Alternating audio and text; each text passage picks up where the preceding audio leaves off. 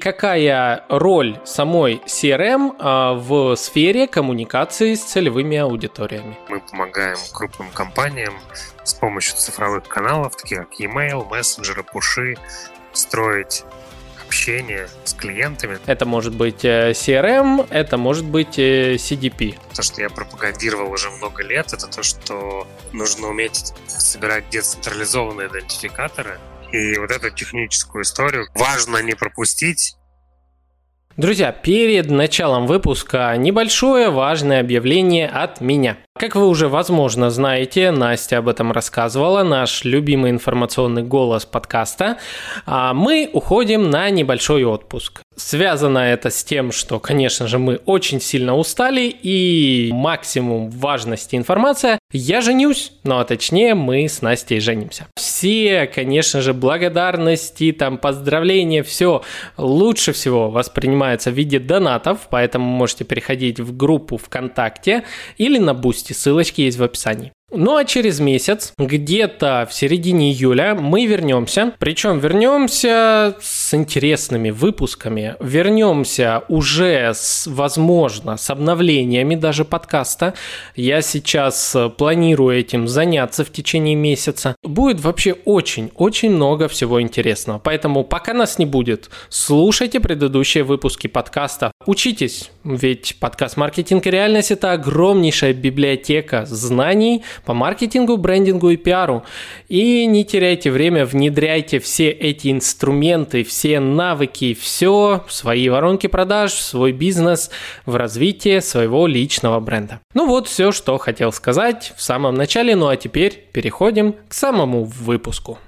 Друзья, всем привет! С вами Александр Диченко, диджитал-маркетолог, бренд-стратег. Это мой подкаст «Маркетинг и реальность». Друзья, сегодня мы с вами поговорим про контент-маркетинг, о том, как общаться с нашими с вами целевыми аудиториями таким образом, чтобы у нас покупали, чтобы нас воспринимали адекватно, а еще лучше уважали, любили, ценили и рекомендовали всем своим знакомым. И поможет нам в этом Иван Ильин, сооснователь Email Soldiers и SEO CRM Group. Иван, привет, рад видеть и слышать тебя в подкасте. Привет. Так, Иван, ну давай для начала мы познакомимся с тобой, познакомимся с компанией. А, расскажи нам, а, чем занимается компания CRM Group, а, как она связана с ML Soldiers и чем вы вообще полезны вашим клиентам. Давай попробую поступательно рассказать и не запутаться в, во всех наших перипетиях, названиях и брендах. В общем, мы как CRM Group, как группа компаний, существуем довольно-таки недавно. Это плод нашего развития из э, моноагентства, которое занималось CRM-маркетингом в более разные направления, такие как дизайн, контент-маркетинг, аналитика. Мы стали частично продуктовой компанией. И если там в 2015 году мы делали только email маркетинг, чуть позже начали внедрять дополнительные каналы коммуникаций. То есть сейчас мы решили уйти от монобрендовости от Email Soldier в сторону группы компаний, которая называется CRM Group, и она в себя включает много разных интересных направлений. Скорее, ребрендинг и переход, он связан с нашим ростом больше, чем с какой-то просто необходимостью. А чем мы занимаемся? Наша Ключевое направление все так же продолжает строить коммуникации с э, потребителями, то есть когда мы помогаем крупным компаниям с помощью цифровых каналов, таких как e-mail, мессенджеры, пуши, строить общение с клиентами для того, чтобы клиенты там либо больше покупали, а бренды больше продавали. И тем самым мы помогаем растить тот называемый lifetime value, чтобы люди покупали там больше, чем один раз продукты разных компаний.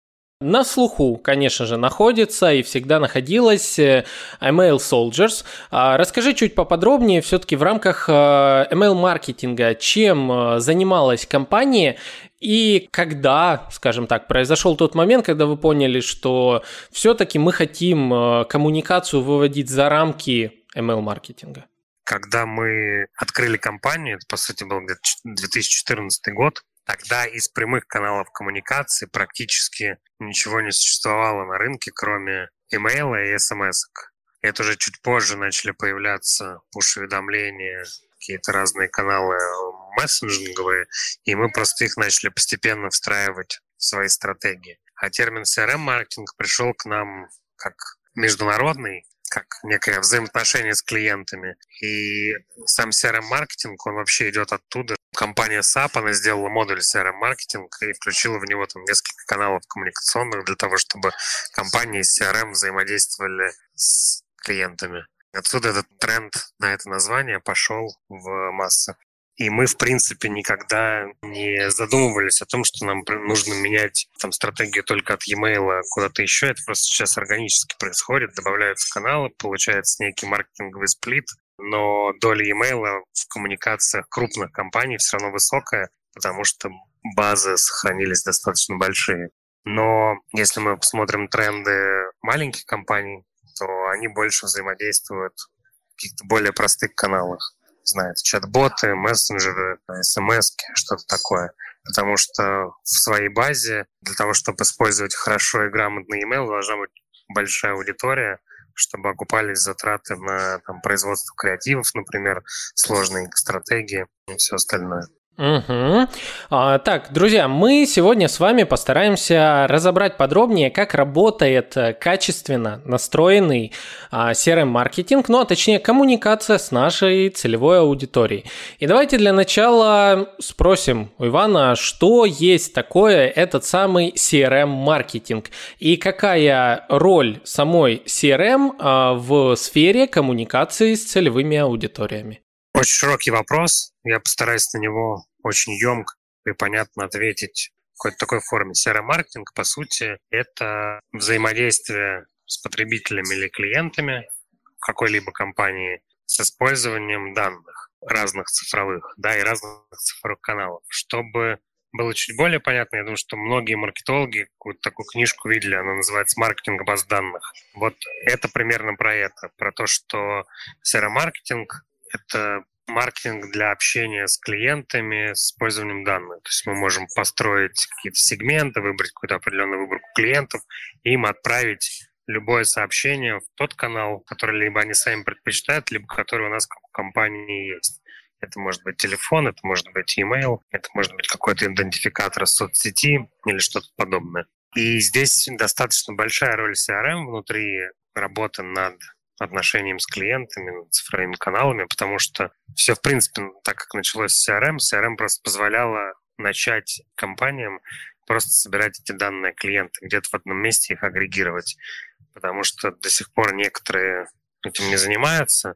Ну, в принципе, там средний срез крупных или там средних компаний э, все где-то хранят пользовательские данные. И дальше уже в зависимости от функционала самой CRM-системы можно либо отправить сообщение, либо не отправить. Но все на CRM на самом деле не остановилось в маркетинговой индустрии и в технологиях.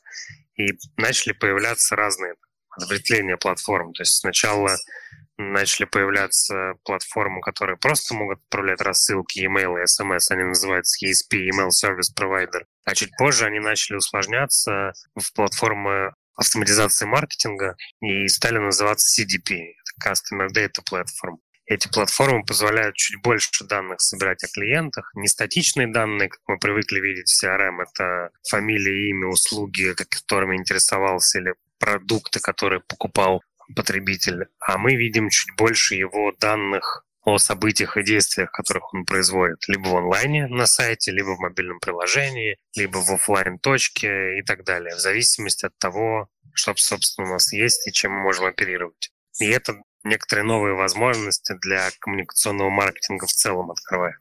Уточни здесь один момент. А если мы говорим про сбор данных, связанных с поведением пользователей, какие, например, это могут быть данные? Это как бы первая часть вопроса. И вторая часть вопроса, а какой бизнес именно может себе позволить интегрировать э, подобную систему? Имеется в виду, насколько это трудозатратный процесс отслеживать э, поведение своих пользователей? Да, типы могут быть абсолютно разные их можно попробовать объединить всех в одно слово. Это некое действие клиентское. То есть, допустим, представим, что мы там небольшая сеть магазинов продуктов питания. И у нас есть офлайн магазин у нас есть приложение, и у нас есть там веб-сайт, какая-то витрина на нем. То есть действия мы можем отслеживать на сайте. Это те страницы, которые человек смотрел, продукты, которые покупал, на какие кнопки переходил, нажимал и так далее. Все это можем связывать с каким-то идентификатором. В случае, если мы еще не знаем у пользователя ни email, ни телефон, ни какой-то другой номер, куда мы можем ему что-то отправить, мы будем это связывать с какой-то обезличенной сессией. Как только мы узнаем телефон или email, мы это можем связать конкретно с каким-то человеком. Ну или конкретно с кем-то, кому мы можем позвонить, написать и так далее. Если это мобильное приложение, то там такие же действия, в принципе, мы сможем отслеживать. Что купил, когда заходил в приложение, открывал пуш, не открывал, от, с какого источника перешел и так далее. И если это офлайн точка, то мы можем, в принципе, там, при условии, что у клиента есть карта лояльности или мы как-то отслеживаем каждого человека, вошедшего к нам, можем это склеивать с идентификатором, можем, в принципе, видеть, какие товары купил, какие не купил, сколько времени проводил в магазине. И если у нас все эти три точки существуют, и мы сможем в CDP эти данные склеивать, это не так просто, как я на словах говорю, то это открывает такие полномасштабные возможности для работы с сегментами, коммуникациями, и не только для того, чтобы там рассылку какую-то отправить, а даже для того, чтобы, не знаю, там, мерчендайзинг начать перестраивать внутри или что-то еще делать. В общем, как-то так. Если говорить про бизнес, который может себе это позволить, здесь я немножко попрогнозирую будущее. Я думаю, что CDP там либо в рамках CRM, либо в рамках отдельных инструментов там году к 25-му это будет must-have для любого бизнеса, от кофейни до, там, я не знаю, какой-нибудь небольшой строительной компании. Ну, просто потому что работа со статичными данными, она просто как вид постепенно ухудшается. Да, нам просто позже весь вообще маркетинговый инструментарий в страну попал, но в России какое-то у него применение гораздо быстрее цифровое, чем там, в странах, откуда это пришло.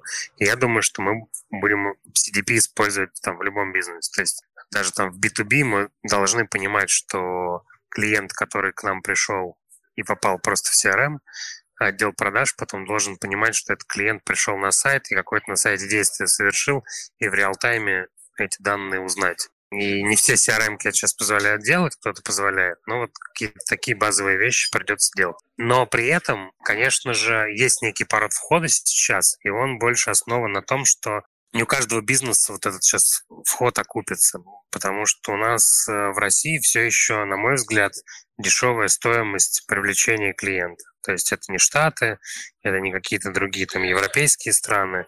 В России пока еще за рубли клиенты не во всех категориях, безусловно, они пока еще дешевые и выгоднее какому-нибудь там, не знаю, маленькому предпринимателю там совместно с маркетологом привлекать клиентов, чем э, работать с э, теми, кто там пришел на сайт или куда-то еще, да, или там стал лидом. И это все в маркетинговых книжках хорошо выглядит, что на каждый вложенный там рубль лучше работать с теми, кто у вас уже есть в базе, это безусловно так. Но по эффективности это не так выгодно, может быть.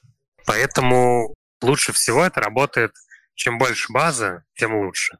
У кого-то это может быть работа на тысячи там, адресов, разные формы. У кого-то на двух тысячах, а у кого-то там на десятках тысяч работать не будет, потому что продукт сложный, например. Но чем больше емкость базы, тем, как правило, проще окупать затраты, потому что сегменты большие, с ними проще взаимодействовать, и там каким-то образом это все лучше работает. По поводу э, темы коммуникации. Я напомню, друзья, мы с вами говорим сегодня в основном про то, как выстроить коммуникацию с целевой аудиторией. И мы уже определили, что центром служит зачастую э, некая управляемая база данных в которую мы собираем данные о наших клиентах и в рамках которой мы работаем формате коммуникации с ними. Это может быть э, CRM, это может быть э, CDP. А вот э, здесь вопрос. Иван, расскажи нам, какие вообще современные требования у целевых аудиторий, у людей вообще а, существуют сейчас в рамках коммуникации между ними и брендами? То есть, чего они чаще всего ожидают от бренда, когда он им пишет куда бы то ни было, и на что чаще всего реагируют э, очень э, резко и негативно?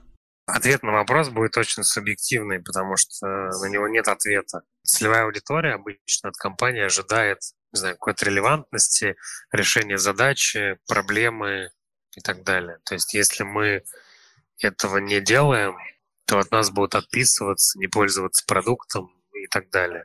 Здесь нет универсального ответа, потому что все очень индивидуально от продукта, компании ну хорошо, давай тогда определим э, следующий момент. А как правильно бренду, владельцу бизнеса понять, как часто и в каком э, случае он должен коммуницировать со своей целевой аудиторией? Первый самый простой вариант – это с этой аудиторией надо поговорить и поизучать ее в каких-то интервью. Самый простой, потому что не надо выдумывать что-то, искать какие-то данные.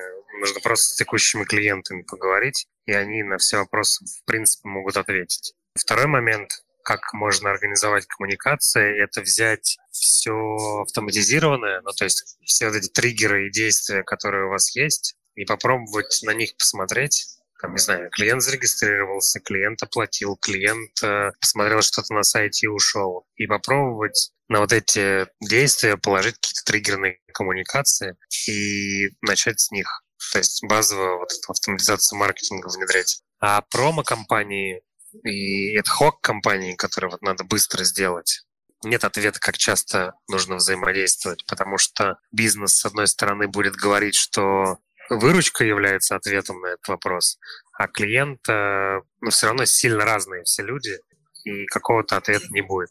Поэтому здесь лучше в, в массовых и в промо-коммуникациях лучше отталкиваться от термина, хоть и заезженного уже, но про пользу клиенту. Тогда станет более четко и понятно, приносим ли мы пользу или нет. Ну, то есть это хоть как-то измеряется.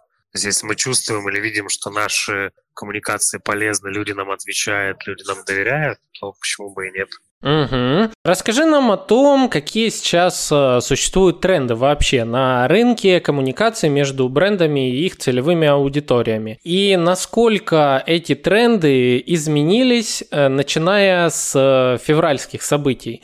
То есть появился ли новый тренд в том, как нужно общаться и через какие инструменты с аудиториями, либо же все осталось там тоже прежнее, и что это самое прежнее осталось в формате формате коммуникации? Самый главный тренд, который на протяжении там, с 2020 года, на самом деле, идет такой полосой, но его усилили там февральские события, это сбор собственных данных. То есть First Party Data это называется, когда компания должна учиться и уметь собирать данные у себя где-то хранить, потому что то, что я пропагандировал уже много лет, это то, что нужно уметь собирать децентрализованные идентификаторы, ну или хотя бы принадлежащие какому-то массовому сегменту, например, там стране целой, типа телефонных номеров. Пусть они принадлежат там сегментированным провайдерам, потому что когда блокируется какая-то экосистема, как Facebook, то все затраты на сборку базы у нас куда-то смывает, то есть мы там вкладывали, вкладывали, вкладывали в Инстаграм и думали, что это наша база аудитория. По факту мы сейчас с ней ничего сделать не можем. А с теми данными, которые у нас в CRM хранятся, доходят даже в Excel в виде каких-то контактов, мы с ними можем что-то сделать. И поэтому это такой некий главный тренд. Почему с 2020 года? Потому что в 2020 году все начали про это задумываться, потому что раньше этого не делали, и вдруг нужно как-то продавать онлайн. А в 2022 году Facebook, Google и какие-то такие уходы, они, они, в общем, стали таким еще большим драйвером, про который раньше никто не думал. Если говорить про там, историю в трендах каналов и еще чего-то, то, в принципе, там все на протяжении последних там 4-5 лет сохраняется. Все уходит в мобилку, то есть и e-mail очень сильно ушел в мобилку, то есть коммуникация уходит в мобильное приложение очень достаточно активно. И это, наверное, самая такая важная часть. То есть если мы говорим про то, что нужно важным держать в голове или на острие в скиллах у CRM-маркетолога, это то, что нужно себя уже давно было диверсифицировать, в принципе, вот там и e-mail, и телефонных номеров, смс в сторону push коммуникаций. А дальше следом сейчас потихонечку наступает на пятки всем этим каналам еще один такой, как там мессенджеры. Но там, опять же, самая сложность — это их централизация у каких-то определенных игроков, типа WhatsApp, Telegram. Это все какие-то структуры, которыми люди не могут управлять. И в e-mail, например, там правила придуманы уже там десятки лет, а здесь они просто устаканиваются. То есть там Facebook за последние там несколько лет очень много раз изменил правила взаимодействия с WhatsApp. Там меняется цена каждый там, год или полгода, меняются условия подключения. И это пока такая история про приглядеться друг к другу. Если говорить про тренд в сторону каких-то визуальных историй, здесь мне на самом деле сложно сказать, ничего не поменялось, все то же самое. А по поводу частотности, релевантности, там, с февраля бренды очень начали больше заботиться о клиентах, то есть стали меньше отправлять всякого булшита маркетингового, а больше говорить про заботу о людях, и это стало важным трендом. И я думаю, что оно как осознание, какой-то отпечаток у нас приобретет в стране. Потому что проблема маркетингового каналов и спама, она не является проблемой канала, это проблема маркетологов. Проблема того, что там, бизнес хочет больше отправлять, потому что есть прямая корреляция, больше отправил, больше денег заработал. Но теперь хотя бы научились думать о том, что надо думать про человека на другой стороне. Угу. В очередной раз мы, друзья, с вами касаемся темы омниканальности и омниканальной коммуникации. К слову, ну, вынуждены сказать, что Инстаграм и Фейсбук – это часть мета, которая признана экстремистской на территории России. И вот о ней как раз и немножко поговорим.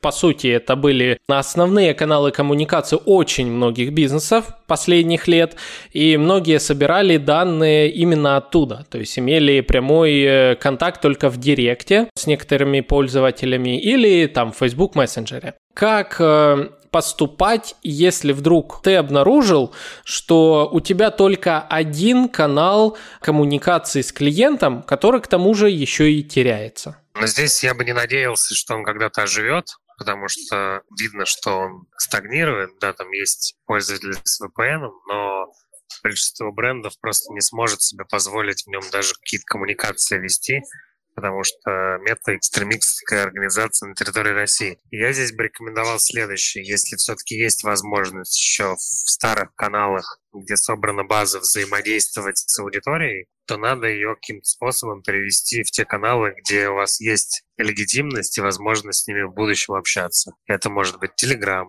да, и мы помним все наплыв создания телеграм-каналов. Это может быть какая-то рассылка там на e-mail, это может быть еще что-то, то есть попытаться постепенно и даже такую включить к себе длительную стратегию и говорить контентом про то, что нужно переходить куда-то еще. Потому что надеяться на то, что мы собрали аудиторию в каналах Facebook и Instagram, ну и когда-нибудь она живет, или мы будем продавать только тем, кто там работает, это такая очень недолгосрочная стратегия может оказаться. И здесь сложно прогнозировать, конечно, но мысль у меня такая. Угу. Ну, все-таки я бы хотел немножко больше уточнений. Э, ты напомнил нам историю про то, как э, в Телеграм все ломанулись, и по сути это был такой глобальный фейл. То есть люди заходили и видели, ну, еще один канал в Телеграме. В общем, вопрос, э, как все-таки обеспечить э, такой переход аудитории из одного канала в другой, чтобы люди привыкли в новом канале общаться с брендом? А какую нужно сделать подготовительную работу? Как лучше, через какие, возможно, уловки маркетинговые или предложения или что бы то еще ни было, перенаправить аудиторию в этот новый канал, ну ну и, соответственно, закрепить там. Такой ты мне вопрос задал на целую стратегию омниканальных коммуникаций. Я бы, на самом деле, так как я больше привержен к CRM-маркетингу, я бы даже блогерам советовал бы научиться и начать работать с тем, что какие-то искать себе платформы в виде там CDP, пусть это маленькие. Например, за рубежом, не буду говорить где, такие платформы существуют, которые помогают креаторам общаться с аудиторией за пределами социальных сетей прямыми каналами e-mail, SMS, еще где-то. И это там достаточно сильно распространено. И я бы и брендам, там, и всем, кто ведет вот эти соцсети, я бы им рекомендовал в эту сторону смотреть. Подготовительная работа — это про то, что нужно подготовить плацдарм для хранения данных где-то.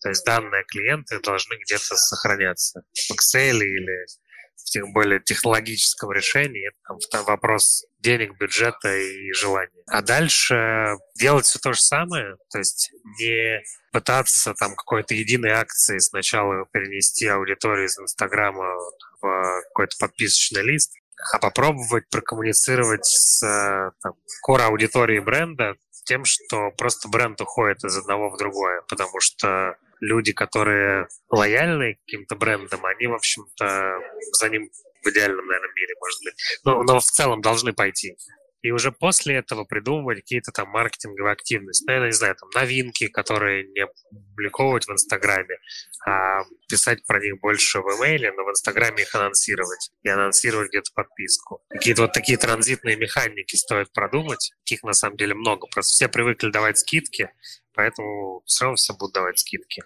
Но можно про что-то интересное рассказывать в других каналах. Вот и все.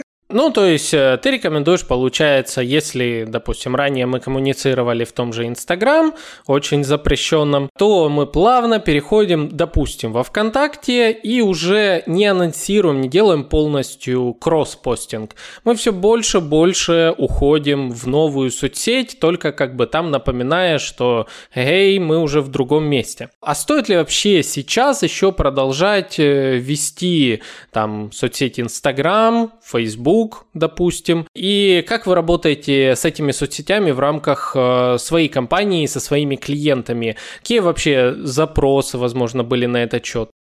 Динамика отрицательная, негативная. Ну, то есть все уходят оттуда. Среди нашего портфеля клиентов это же много крупных компаний, которые какую-то больше публичную позицию могут высказывать даже. И поддержка там, запрещенных соцсетей — это поддержка как бы той организации. Соответственно, они как бы сразу перестали там взаимодействовать с клиентами. Детально туда не вникал, но, по-моему, у них даже нет никаких транзитных историй про то, что надо переписать одну базу в другую и так далее. Но это больше связано с тем, что у них там в инстаграмах и e-mailах э, плюс-минус могут быть сопоставимые цифры, и сложно сказать, что они кого-то не переписали.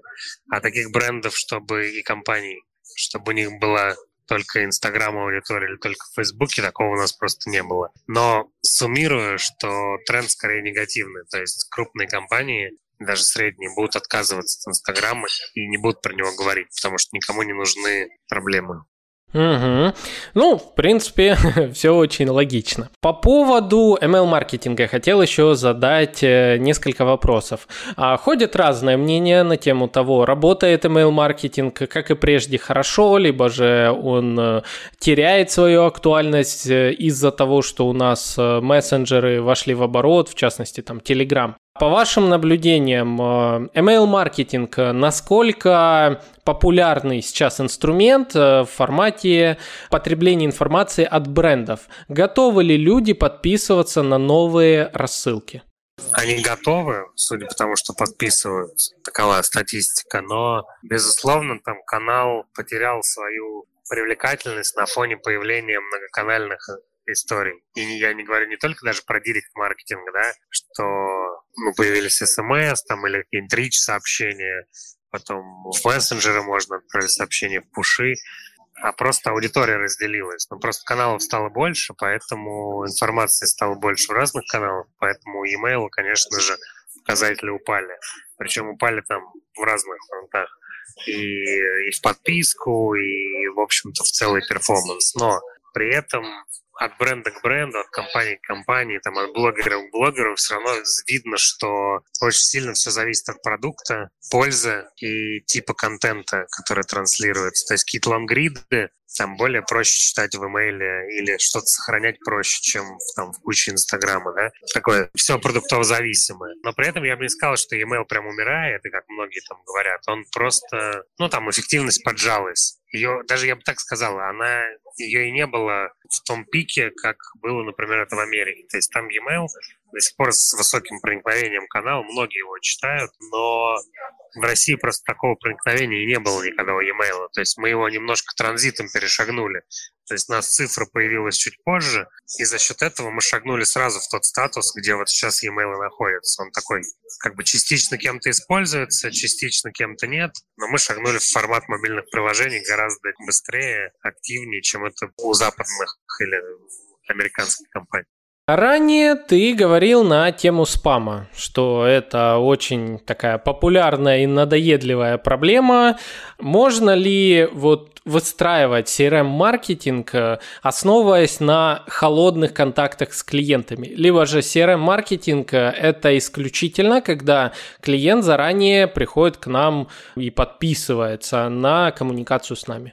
Суровый, серьезный будет ответ. Нет, нельзя. Должен быть permission, ну, то есть должно быть подтверждение от пользователя, что он и согласие, что он готов получать от нас коммуникации, рекламные, нерекламные и так далее. Если этого нет, то вот эта вся история с покупками баз, она никого еще к хорошему не приводила и карму никому не повышал. Ну и не стоит этого делать, потому что сейчас более активными стали ребята. Там, в общем, кто сейчас следит за тем, что коммуникации должны идти только с согласия. И штрафы это там не единичные случаи. И как бы я не то, чтобы здесь только штрафами пугал, это все-таки просто, ну, как бы подло так делать. Поэтому e-mail, в принципе, вот такая, ну, репутация, что типа это там про спам и так далее. Потому что, в принципе, с этого все когда-то началось, к сожалению.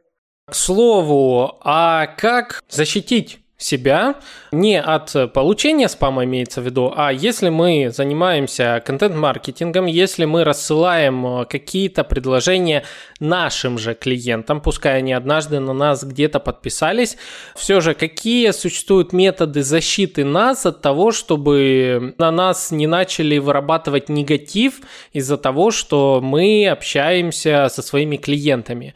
А о чем мы должны подумать, чтобы защитить э, себя от таких же и репутационных рисков, и финансовых. Базово мы должны подумать о том, что от каждого письма можно было удобно в один клик отписаться. Это стало уже неким законом среди там CRM-маркетологов страны. Потому что, например, в Америке там есть все-таки двушаговые отписки. У нас больше приветствуется в один клик отписка. В индустрии, по крайней мере. Дальше я бы подумал о том, что дать возможность очень легко и просто клиенту управлять частотой коммуникации, чтобы он мог нажать на одну кнопку в письме, и у него там снизилась частота этих рассылок.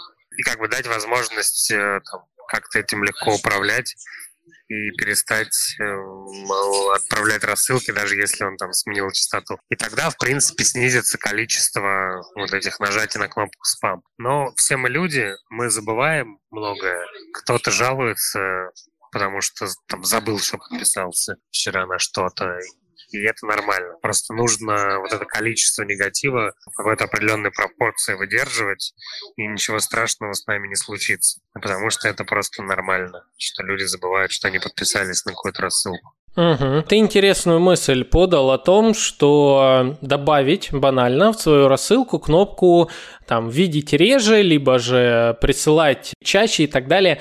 Какие еще есть э, вот подобные фишки, которые помогают защитить нашу рассылку от попадания в спам, архив, э, либо же от э, полной отписки? Есть, на самом деле, способ. Он связан больше там, с работой внутри там, платформ, потому что можно изучать свою базу и смотреть, кто читает рассылки, а кто нет, и на основании этого либо снижать частоту, либо повышать и так далее. И не отправлять всем тем, кто не читает, потому что если вы, скорее всего, проанализируете аудиторию, они много жалуются. И, в общем, с сегментами поработать. Неактивных убирать, активных включать, смотреть, почему люди становятся неактивными, на какой день недели после подписки, месяц, год, и с этим постепенно работать. Это, безусловно, кропотливая работа, она может не приносить результаты в виде выручки, но она такая гигиеническая. И многие как раз эту гигиену листов, базы, они включают ее в какую-то свою рутинную работу, стараются использовать это Понял тебя. А, вопрос. Давай представим, что у нас э, есть вот некий такой бизнес, которому необходимо сейчас э, сделать э, два типа коммуникации с аудиторией. Первый тип коммуникации – это просто информирование о каких-то статусах его продукта. Второй тип коммуникации – это прогрев, то есть необходимо обеспечить постоянное периодическое информирование аудитории о своем бренде, о своей жизни там, и тому подобное. Вот если мы говорим про информационные рассылки и мы говорим про прогревающие рассылки, какие лучше всего э, есть есть каналы коммуникации для этих типов. Имею в виду, что, понятно, для каждого отдельного бизнеса лучше выбирать тот, который подходит больше его целевой аудитории, но все же, возможно, есть какой-то топ то есть лучше всего люди реагируют в формате информационной рассылки вот в таких каналах. Я лучше всего в прогреве вот в таких каналах, а хуже там в других.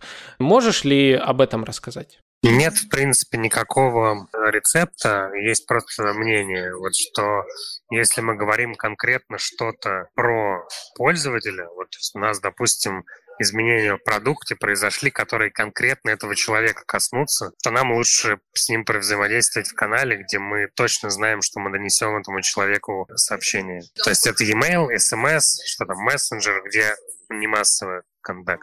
Если у нас какая-то модное слово это хок компания, вот там или массовая, или что-то у нас изменилось с брендом, да, то есть мы стали CRM групп, а не email soldiers, то нам можно задействовать какую-то массовую аудиторию, это может быть соцсеть, это, безусловно, может быть те же самые e-mail, просто они как-то выглядят хуже и проигрывают, чем какие-то коммуникационные массовые каналы, как соцсети компании, еще что-то и так далее. Ну, то есть глупо сообщать, например, там всей аудитории Тинькофф банка, что они, не знаю, там каких-то двух акционеров поменяли. А вот если это изменение двух акционеров влияет на каких-то конкретных пользователей, ну это вот мне так видится, или глупо говорить о том, что там, в каком-то продукте Тинькофф Инвестиции для приватной аудитории поменялись функции. Нужно взять эту приватную аудиторию конкретную, выделить как сегмент что-то им отправить.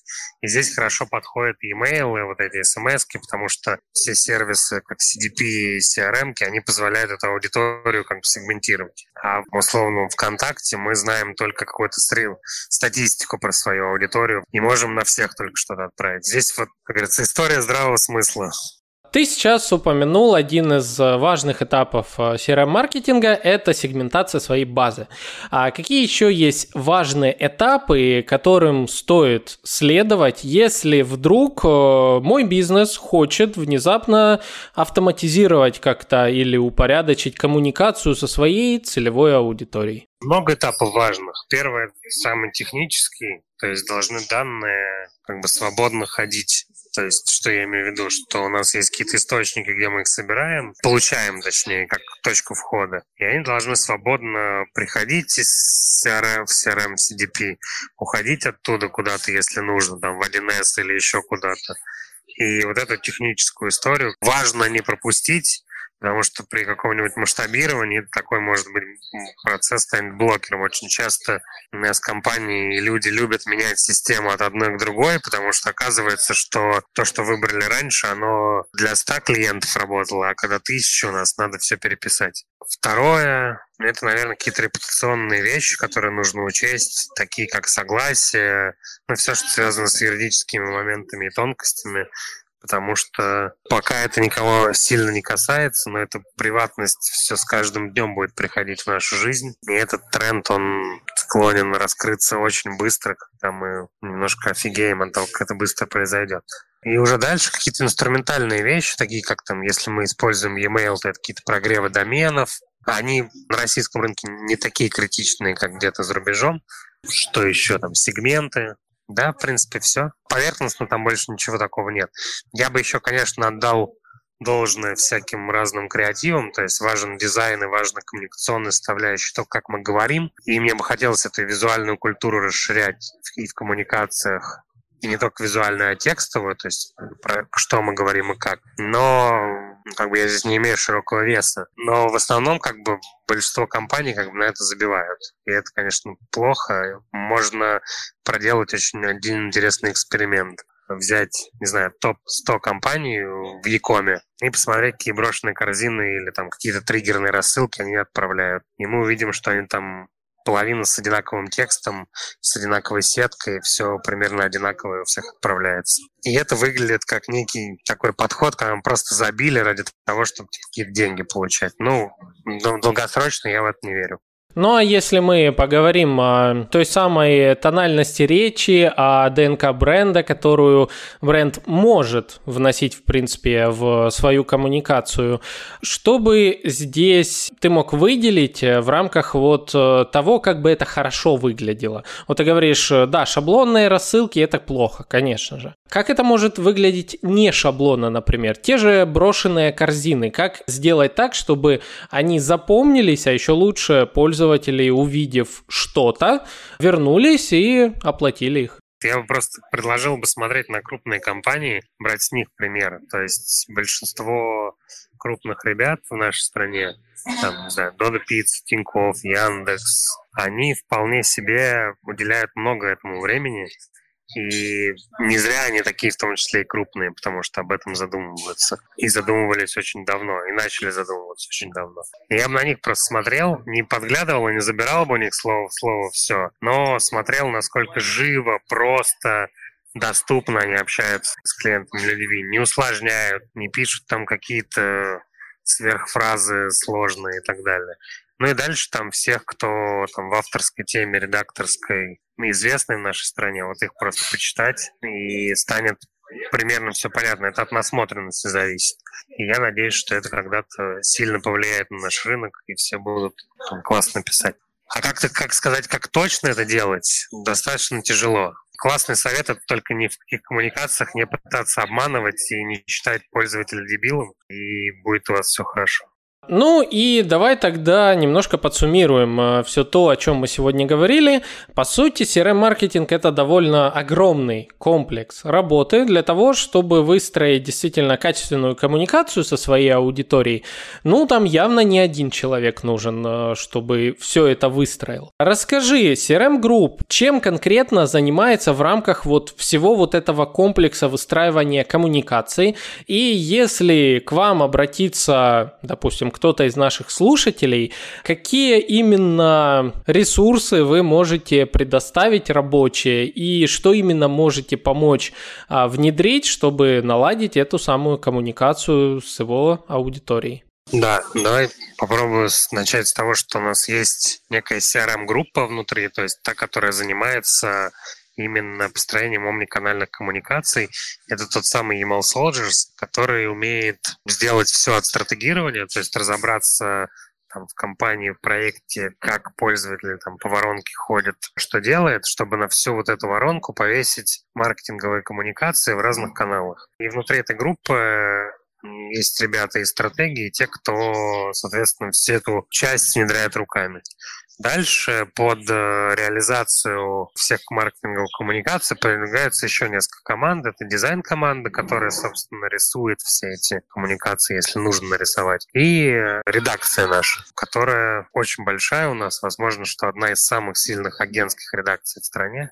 Одна из. Она помогает писать текст для того, чтобы общаться с клиентами в разных каналах. СМС, пуши, e-mail и так далее. Есть команда верстки, кто верстает коммуникации в зависимости от канала, ну, в большей степени это e-mail. И команда аналитиков, кто анализирует разные вещи, от дать рекомендации, какие товарные пары лучше, чем работают, условно, какие сапоги с какой косметикой нужно продавать или кто как лучше это покупает, до там, базовых отчетов, дашбордов в Power BI, чтобы можно было под рукой видеть управленческую отчетность или коммуникационную. И еще одно направление, которое у нас появилось и выросло из редакции, которая делала коммуникационные вещи в виде там, рассылок и текстов для разных коммуникаций, это контентная команда Monk, как отдельное агентство внутри нас. Они помогают компаниям, так скажем, в широком смысле со всем, что связано с взаимодействием коммуникационным с клиентами в цифровой среде и специализируется на форматах текстовых и контент-маркетинг, спецпроекты, идеи для спецпроектов, идеи для видео и все, что с этим связано. К ним стоит приходить, если вы хотите продвигаться в контент-среде, например, в Яндекс.Дзене, или строить свой проект в медиа-среде. Угу.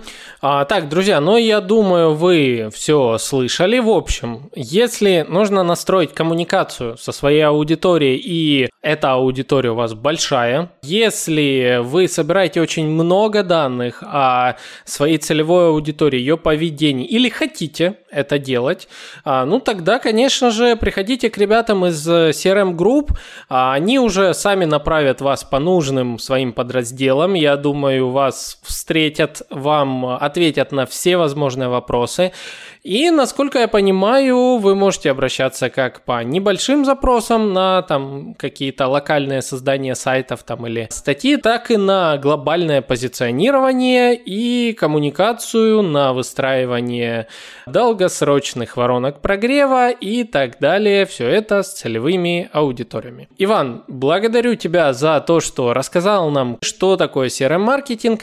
А напоследок дай ключевой совет э, бизнесу на 22 год, а с учетом, что он у нас не очень-то и простой. Если говорить больше бизнес-плоскости, то я бы все-таки рекомендовал смотреть в сторону сбора данных пользователя к себе в какую-то базу данных. Это такая важная часть того, чтобы не зависеть от кого-то другого. И, наверное, это такой самый столб этого года в бизнес-контексте. А так, в целом, все будет нормально верим в это. Друзья, ну, я тоже верю в то, что все будет нормально, все будет отлично, если работать э, над э, своим бизнесом, над своей воронкой продаж со своими клиентами и с партнерами, а, с которыми я вас вот знакомлю в рамках подкаста «Маркетинг и реальность». Ну, а дальше, друзья, вы знаете, лайки, комментарии, репосты своим коллегам. В описании выпуска, конечно же, будет ссылочка на CRM Group, а, их контакты, и вы сможете задать все интересующие вас вопросы. Друзья, ну а мы с вами встретимся приблизительно через месяц. Будет у нас еще очень много всего интересного. Услышимся и увидимся в следующих выпусках. Ну а с вами был Александр Деченко и Иван Ильин. Всем пока. Пока.